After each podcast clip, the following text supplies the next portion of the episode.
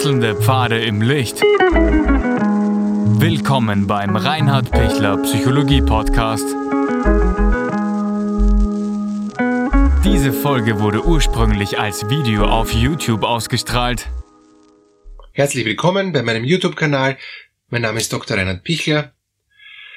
Wie sehr wirkt sich das väterliche oder mütterliche Verhältnis auf die Kinder aus und wie sehr bedingt sich das einander? Dieses Video mache ich sehr gerne, weil mich jemand in einem Kommentar darum gebeten hat und ich finde diese Anregungen sehr interessant und gehe gerne auf Ihre ähm, Themen ein. Danke für Ihre Anregungen und Kommentare. Das Verhältnis von den Eltern und den Kindern ist natürlich ein ganz enges. Warum? Weil man so viel Zeit miteinander verbringt, ähm, auch wenn der Vater selten da ist ähm, oder auch vielleicht auch die Mutter selten da ist.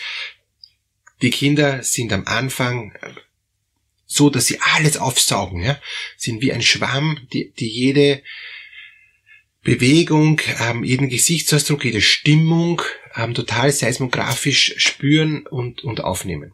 Und das, das ist schon im Mutterleib, ähm, wenn, wenn draußen, außerhalb ähm, von, von meiner Blase, in der ich drinnen bin, von der Gebärmutter und ähm, dem Fruchtwasser, in dem ich drin schwimme, ja, ähm, eben was höre, äh, ist es ein Unterschied, ob ich da angenehme Musik höre oder ob ich da nur Gebrüll höre. Und wenn, wenn, wenn ich in, in meiner Blase ähm, Gebrüll höre und auf einmal wieder Bauch hart, weil die Mutter sich anspannt und weil die Mutter Angst hat und weil die Mutter vielleicht zurückschreit, ich höre alles nur gedämpft, aber ich kriege die Stimmungen mit. Das heißt, ich bin schon in der, in, in neun Monaten im, im Mutterleib geprägt, wie ist es denn da rund um mich? Ich weiß nicht, dass es da draußen gibt, ja, aber ich weiß, da gibt es ein Rundherum und, und das ist entweder angenehm oder unangenehm. Das weiß ich schon. Dann bei der Geburt ist es dasselbe. Ähm, war die Geburt total Katastrophe, ja, ähm, ja Schreierei, ähm, äh, so dass ich mir denke, jetzt sterbe ich, jetzt geht's, jetzt geht's nicht mehr weiter, ich kriege keine Luft mehr, Sauerstoff ist weg, ja, ähm, wäre ich dann noch mit der Sauglocke herausgezogen oder mit der Zange herausgerissen, ja, ähm, oder wäre ich durch einen Kaiserschnitt ähm, auf die Welt gehoben, wo ich mir denke, ich habe gar keinen Prozess, ich habe gar keinen Geburtskanal, ich habe gar keinen Weg, den ich selber gehen kann. Ich bin plötzlich in einem anderen Zustand, ähm, den ich nicht nachvollziehen konnte, weil den Geburtskanalsweg, den habe ich mir auch selber mitgearbeitet. Da muss ich selber die Schultern ganz, ganz eng zusammen tun und da muss ich mitmachen und so weiter. Also das heißt, das ist, das ist schon ein, ein Unterschied, ob ich eine normale Geburt habe oder ob ich mit Kaiserschnitt auf die Welt komme. Und dann die ersten Lebenstage ähm, geht geht's meiner Mama so schlecht, dass sie sich nicht um mich kümmern kann. Ist kein Papa da, der sich um mich liebevoll kümmert, der ihm ein Bonding macht, der mir die Nähe gibt, die Geborgenheit gibt, die ich brauche, weil im Fruchtwasser ähm, habe ich immer die richtige Temperatur gehabt und war ich immer rundum umhüllt. Ja? Und auf einmal bin ich auf der Welt und bin überhaupt nicht umhüllt. Ja? Da ist auch saukalt und, und, und ich habe nicht ständig über die Nabelschnur das Essen, das ich brauche. Ich muss schreien, dass ich ein Essen krieg. Huh, ich habe Hunger und zwar irrsinnigen Hunger. Ich habe keine Energiereserven. Und wenn ich dann noch allein im, im Brutkasten lieg, ja, weil ich ein Frühchen bin, ähm, gebe ich auf. Ich habe keine Kraft, ich habe keine Energiereserven ähm, und, und ich habe keine Nähe, ich habe keine Wärme. Also ich wäre schon gewärmt mit der richtigen Temperatur. Aber das, was ich brauche, ist auch Nähe. Das, was ich brauche, ist auch, dass mir jemand mich mit anredet und mir zuredet, mir, mir liebevoll mich zuredet und nicht brüllt. Ja? Ähm, auch spannend, äh, wenn in der, während der ganzen Schwangerschaft gebrüllt wurde und der Bauch immer hart wurde und ich bin dann auf einmal im, im Brutkasten und habe liebevolle Schwestern und super angenehme Wärme, ja, äh, ist es sogar tatsächlich so, dass ich am Anfang mir unsicher bin, was jetzt da das Richtige ist, weil neun Monate ähm, habe ich das gehabt und dann auf einmal anders. Und, und wenn ich dann nachher wieder äh, das, das Gebrüll von zu, äh, wenn ich zu Hause dann bin und dann ist nachher wieder das Gebrüll zu Hause, dann ist das zwar was Kurzes gewesen, was aber nicht nachhaltig ist, ja. Da, ähm, müssten wir uns jetzt die epigenetischen Fenster anschauen, die, äh, wovon es ja drei gibt, ja. Aber das ist nicht das Thema. Mache ich vielleicht mal ein eigenes Video über diese drei epigenetischen Fenster. Aber worum es jetzt geht, ist, was hat das für eine Auswirkung auf mich, ähm, wie meine Eltern sind. Und die Auswirkung ist enorm, enorm hoch, ähm, weil ich dann über einen langen Zeitraum von der Schwangerschaft, über ähm, die Zeit im äh, früheste Zeit im, im, äh, im Spital, ähm, wenn ich im Spital geboren worden bin, oder eben zu Hause, in der frühesten Zeit, wo ich ganz, ganz, ganz bedürftig war, als, als ganz äh, neugeborenes Baby, als Säugling. Und dann, wenn ich schon größer wäre und schon den Kopf heben kann, schon selber äh, ähm, mich drehen kann, vielleicht schon selber dann eben, eben dann erste Schritte machen kann und so weiter, dann sehe ich ganz genau, wie reagiert meine Mama wenn ich erste Schritte mache und ähm, sofort wieder hin, hinfall, ja, reagiert Mama dann ängstlich und schreit Achtung, ja, und, und stürzt hin und reißt mich hoch, ja, oder oder freut sie sich mit mir und, und, und ist glücklich und wenn ich hinfall, macht das gar nichts, weil ich fall eben als, als einer, der gerade gehen lernt, eh wie ein, wie ein Gummiball hin, ja. Blöd ist nur Stiege, also ähm, weil ich, ich sehe, ich habe keine Ahnung, was es da Stiegen gibt, ja, und ich freue mich, dass ich gehen kann und plötzlich ist aber dann äh, der Boden aus, ja, und ich, und ich fall dann über zehn Stiegen, über die Betonstiegen runter und, und habe dann eben auch eine tiefe Delle im, im, im, im Kopf, weil ich mich natürlich nicht abstütze. Ich weiß ja nicht, dass ich mich abstützen muss. Ich habe da schon den Affengriff, ja, das schon, dass ich mich eigentlich ähm, an, an einer Liane festhalten will, aber ich bin nicht in der Lage, bin auch noch nicht so kräftig mit den Händen, dass ich mich so abstütze, um meinen Kopf zu schützen. Aber Klammer zu, ähm, das ist jetzt der, der Punkt, wie reagiert die Mama? Reagiert die Mama, auch wenn ich runtergefallen bin, liebevoll besorgt ähm, und, äh, und beobachtet mich dann genau, aber bleibt ruhig oder reagiert sie panisch und ähm, fahrt sofort mit, mit mir mit der Rettung ins Spital und, und, und macht gleich alle narrisch. Ja? Das ist ein Unterschied. Ähm, es kann richtig sein, dass sie mit der Rettung panisch ins Spital fährt, weil ich eine Hirnblutung habe. Ja? Äh, das ist schon in Ordnung. Aber auch das macht was mit mir, wie mit mir reagiert wird. Ob ich ruhig ins Spital fahre, mit der, ähm, mit der nötigen inneren Ruhe oder in völlige aufgelöste Stimmung und völlige Verzweiflung.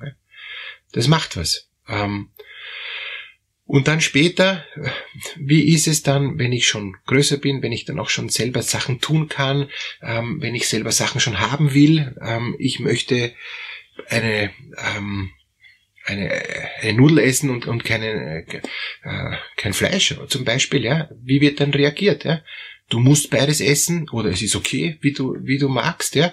Oder wenn du nicht Nudel isst, dann, ähm, kriegst du äh, sowieso kein Fleisch oder umgekehrt, ist ja völlig egal. Auf jeden Fall, wann kommt dieses Wenn-Dann-Denken? Sobald ich einen eigenen Willen habe und sobald ich sage, ich hätte gern eine Nudel ähm, und, und dem, der die Macht hat über mich, ja, Vater, Mutter, ähm, Kindergarten, Lehrer oder was immer, ja, ähm, will das so nicht, dann merke ich, uh, ähm, habe ich keine Chance. Und, und, und wenn ich wenn ich merke, ich habe da nie Chancen, dann, dann wird schwierig, weil dann ist mein, mein Leben so, dass ich nicht in der Lage bin, mein Leben selber zu gestalten. Dann wäre ich entweder schüchtern, ziehe mich zurück und sag, mir ist egal ob Nudel oder, oder, oder Fleisch, ich, ich esse gar nichts mehr, entwickle vielleicht eine Essstörung, ja? oder ich, ähm, ich esse alles, schaufel alles in mich hinein, was ich kriegen kann, aus Angst, dass ich gar nichts mehr krieg, weil ich die Erfahrung gemacht habe, ich krieg nichts. Oder wenn ich merke, sobald ich nur eine Sache selber will, wird das sofort mit dem Rasenmäher drüber gemäht. Du hast überhaupt nichts selber zu wollen. Ja? Du hast nur das zu, zu wollen, was ich als Vater oder Mutter dir sag. Dann werde ich überhaupt kein, keinen Selbstwert entwickeln. Oder es wird so gefördert, ähm, dass ich ähm, überhaupt keine Vorgaben krieg und, und, und dass ich mir alles selber arbeiten muss.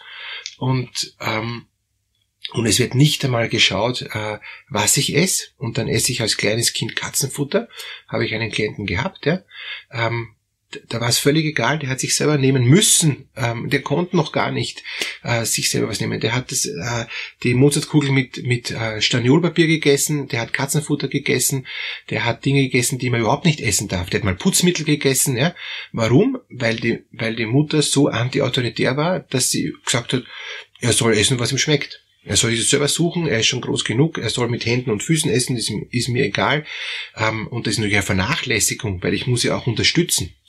Aber ich muss so unterstützen, dass es eben unterstützend ist und nicht bevormundend.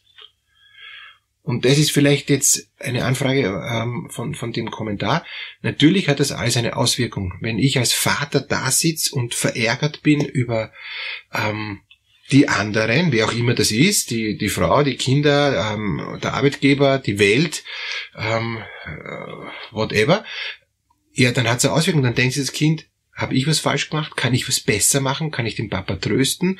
Und, und wenn der Papa nicht zu trösten ist, ähm, sondern nur eine, eine wegwerfende Handbewegung ist, lass mich in Ruhe, du hast überhaupt keine Ahnung, dann werde ich mich wieder zurückziehen. Und, und ein Kind ist immer doppelloyal, ja, es will immer Vater und Mutter ähm, gefallen und unterstützen. Und, und wenn es in absolute Not kommt, dann erst wehrt sich's. Das heißt, wenn ein Kind eine Fütterungsstörung entwickelt, zum Beispiel, wenn ein Kind nicht mehr in der Lage ist, Nahrung aufzunehmen, dann ist es bereits ganz viel Schweres passiert. Dann, dann, dann ist da eine ganz massive Bindungsstörung auch. Ja? Das würde jetzt alles zu weit führen. Aber was ich damit sagen will, ähm, natürlich hat es eine Riesenauswirkung, wie die, äh, wie die Eltern sind, also die ersten Bezugspersonen. Es kann auch sein, dass die Hauptbezugsperson die Oma ist oder die die Nachbarin, ja, aber dann hat die eine Riesenauswirkung. Und das das Prinzip ist immer Feinfühligkeit. Das ist jetzt so der Abschluss, den ich Ihnen gerne mitgeben möchte. Wenn ich feinfühlig auf das Kind reagieren kann als Erwachsener, ja, dann wird das Kind sich entwickeln können. Wenn ich nur auf mich konzentriert bin als Erwachsener, nur komplett egoistisch, nur schaut, dass ich meins habe und das Kind läuft nebenher mit, völlig ähm, ich habe keine, keine Fähigkeit, Kontakt und Beziehung und Bindung zu dem Kind aufzunehmen, dann bin ich auch überhaupt nicht feinfühlig und dann wird sich das Kind an die nächst feinfühlige Person orientieren. Und wenn das der Hund ist, es gibt Menschen, ähm, die haben zu Tieren eine größere Beziehung, weil der Hund feinfühliger war als die ganzen ähm, Erwachsenen rundherum. Und Erwachsenen heißt auch größere Geschwister, weil die größeren Geschwister, die schauen auf sich, ähm, die müssen selber schauen, wie sie überleben. Die kümmern sich selten um das kleinere Geschwister. Außer sie sind schon wieder zu 10, 11, 12, so ungefähr ab 10. Dann kümmern sich schon ums kleinere Geschwister, aber auch wieder nur, solange sie Lust haben und auch wieder nur, solange sie in der Lage sind, sind ja trotzdem noch Kinder, ja, können schon ein bisschen was geben, aber sie spielen dann eher mit dem, eher mit dem Kind wie mit einer Puppe, solange es halt in, auch in der Lage ist, Außer sie werden dazu anders erzogen und anders unterstützt. Dann ist es auch noch ein bisschen anders, aber trotzdem ist ein zehnjähriges Kind trotzdem überfordert, wenn es komplette Verantwortung für ein, ein, ein zweijähriges Kind übernehmen muss. Ja? Das kriegt es nicht hin. Das kriegt es vielleicht kurze Zeit hin, wenn es unterstützt wird, wenn es gefördert wird, wenn es auch ähm, erklärt wird, was ist wichtig für das Baby, damit es auch Beziehung und Bindung aufnehmen kann. Dann schon.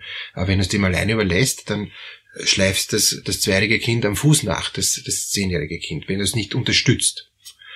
Ist Gott sei Dank selten der Fall, aber, aber gibt's, gibt's leider auch. Also, es hat, so wie sich die Bezugspersonen verhalten, hat enorme Auswirkungen. Der Grad ist die Feinfühligkeit, der Grad ist die Fähigkeit, wie ich mich auf die Bedürfnisse des Kindes einstellen kann. Und wenn das nicht vorhanden war, brauche ich unbedingt eine therapeutische Nachreifung, um das nachzuholen, was da alles schiefgegangen ist. Gerne bin ich auch bereit für ein kostenloses kurzes Erstgespräch, ähm, um zu klären, ob Sie da Unterstützung brauchen können. Unten in der Videobeschreibung gibt es den Link dazu, dass Sie sich anmelden können für ein Erstgespräch. Alles Gute für Sie und Sie kriegen das hin. Man kann nachreifen, so dass Sie auch selber dann noch spüren, was ist für mich gut, wie will ich sein. Alles Gute.